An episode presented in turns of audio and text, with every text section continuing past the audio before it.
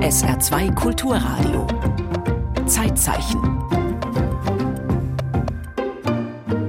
Stichtag heute 23. Februar 1534, der Beginn der Wiedertäuferherrschaft in Münster.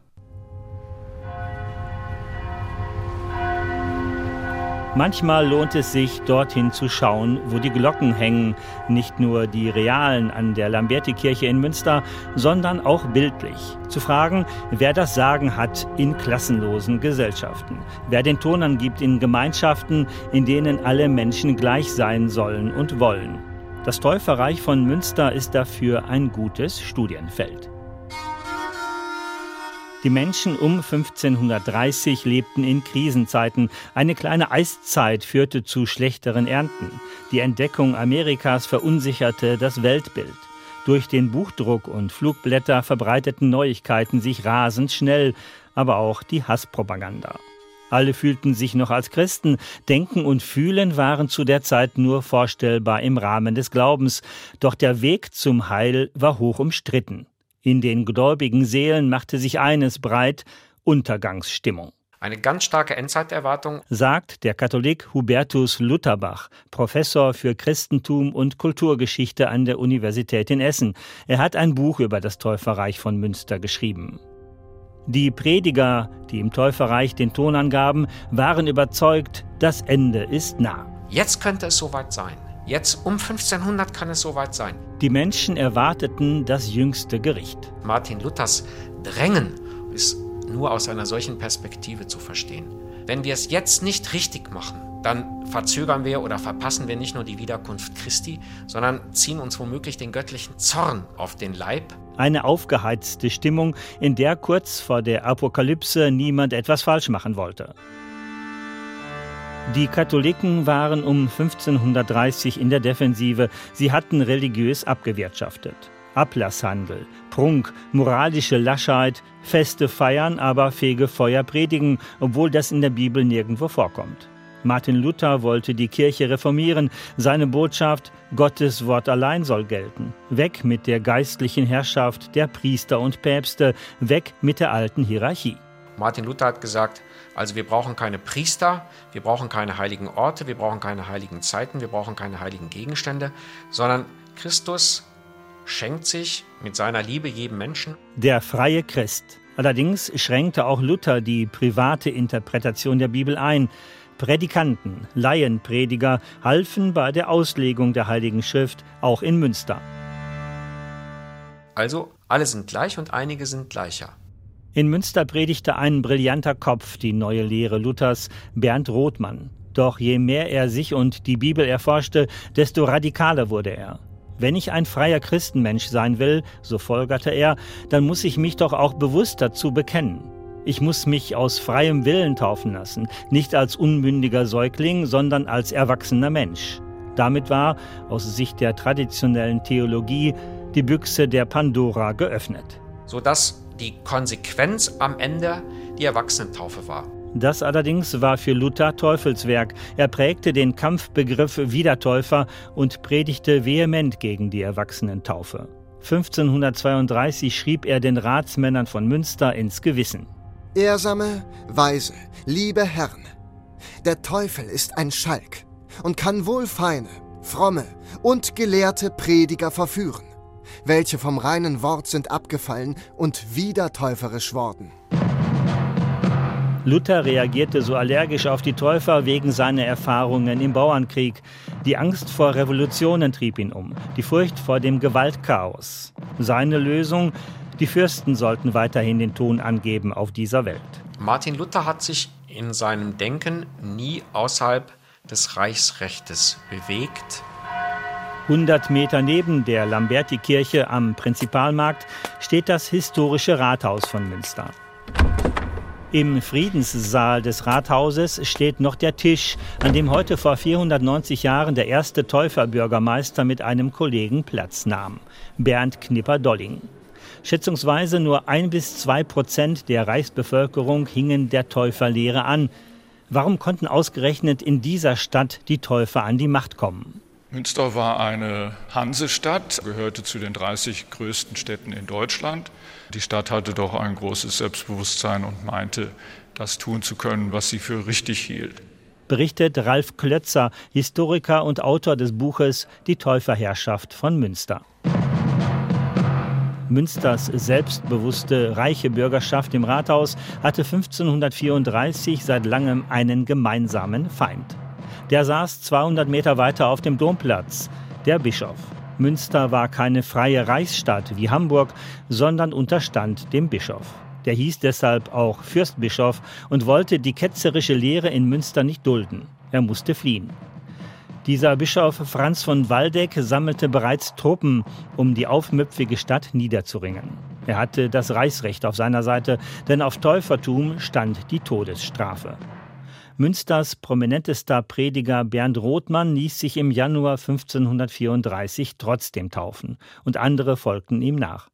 Der schwelende Machtkampf zwischen Bischof und Bürgerschaft wurde zum Glaubenskrieg. Und in dieser Spannung mit dem Fürstbischof kam eigentlich die Radikalisierung, weil man sich in Münster nichts vorschreiben lassen wollte, was von außen kommt.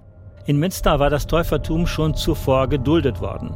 Solche Toleranz war höchst ungewöhnlich. Entsprechend zogen verfolgte Täufer aus ihren Hochburgen Straßburg, Augsburg und den Niederlanden nach Münster weil hier die angeblich christlichsten Christen lebten.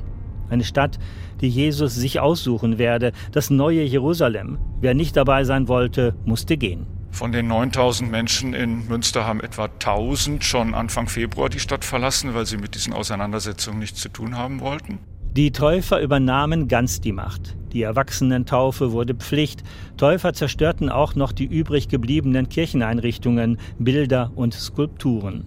Wer einen direkten Draht zu Gott hat, so die Überzeugung, braucht keine Gotteshäuser. Die Kirchturmdächer wurden abgeräumt, stattdessen mit Kanonen bestückt. Und wahre Christen brauchten kurz vor der Ankunft des Herrn erst recht kein Privateigentum. Das Archiv wurde im März 1534 verbrannt. Das ist für mich als Historiker besonders schmerzlich. Es wurde so erklärt, das Archiv enthielt ja Rechtsdokumente. Und die Propheten sagten, man soll sich nicht auf Verträge mit Menschen verlassen, sondern allein auf Gott. Nachdem wir nun einerlei Leute sind, Brüder und Schwestern, ist es Gottes Wille, dass wir unser Geld, Silber und Gold zueinander bringen. Und der eine so viel bekommt wie der andere. Es soll euch an nichts fehlen, nicht an Kost, Kleidern, Haus oder Hof. Was ihr braucht, das sollt ihr kriegen so soll ein jeder sein Geld auf die Schreiberei bringen, wo der Rat sitzt und es empfängt.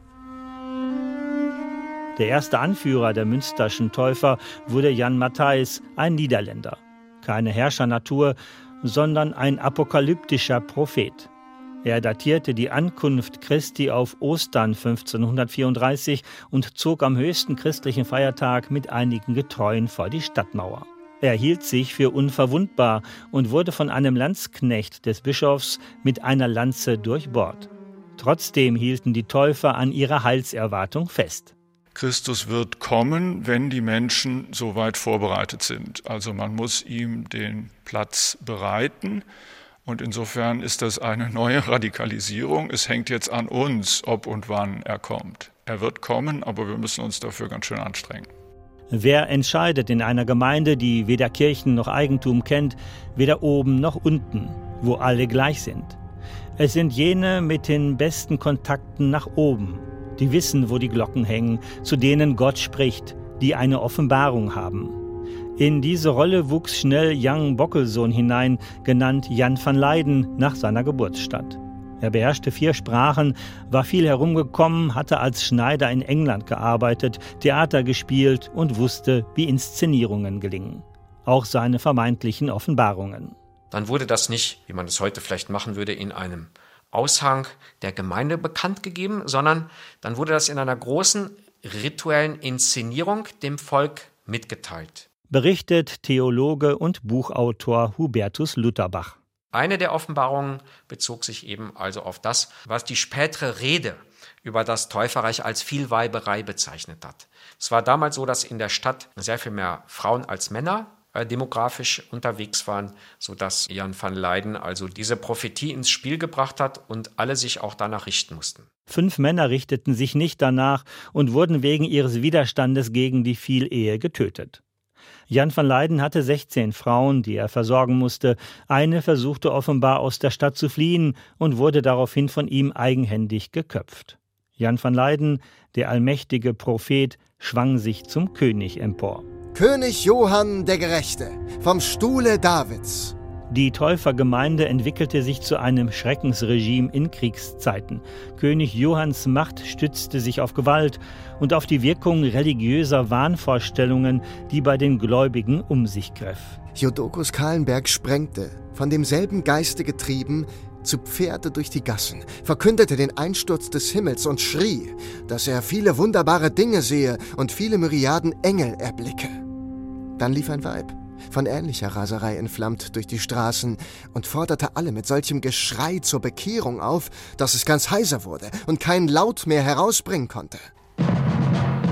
Die Täufer zu Münster hatten einen fünf Meter hohen Wall um die Stadt aufgehäuft und davor einen fünf Meter tiefen Wassergraben ausgehoben. Stürmen konnten die bischöflichen Belagerer die Stadt zunächst nicht, aber langsam aushungern.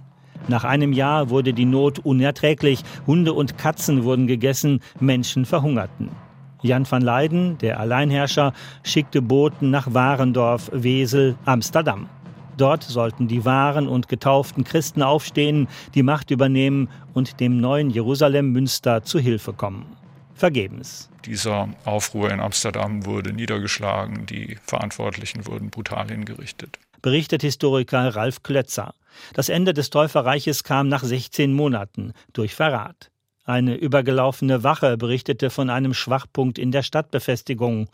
Die bischöflichen Landsknechte eroberten nachts das Stadttor, drangen in die Stadt ein und richteten ein Blutbad an. Wie brüllende Löwen fielen sie in die Häuser.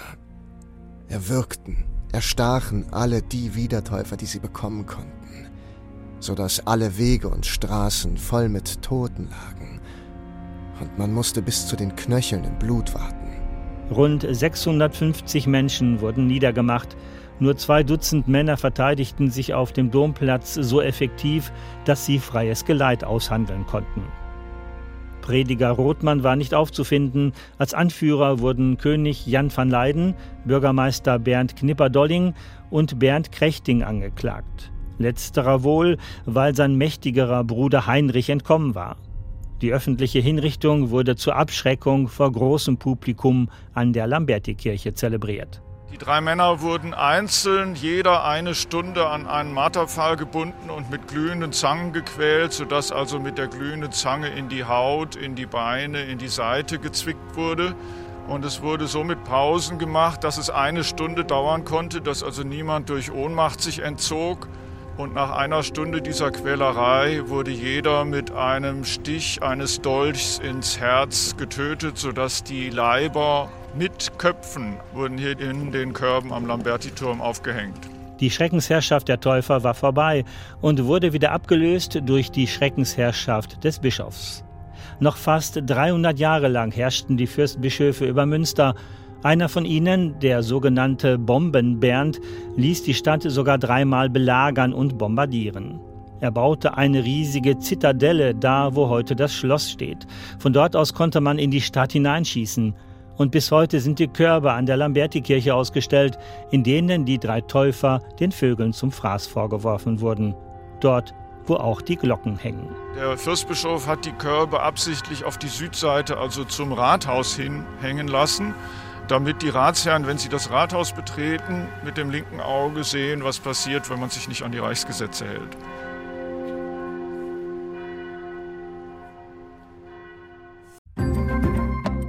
Im Zeitzeichen erinnerte Heiner Wember an die Wiedertäuferherrschaft in Münster, die am 23. Februar 1534 begann. Zeitzeichen am Montag, Karl von Ossietzky wird in das Konzentrationslager Esterwegen überführt.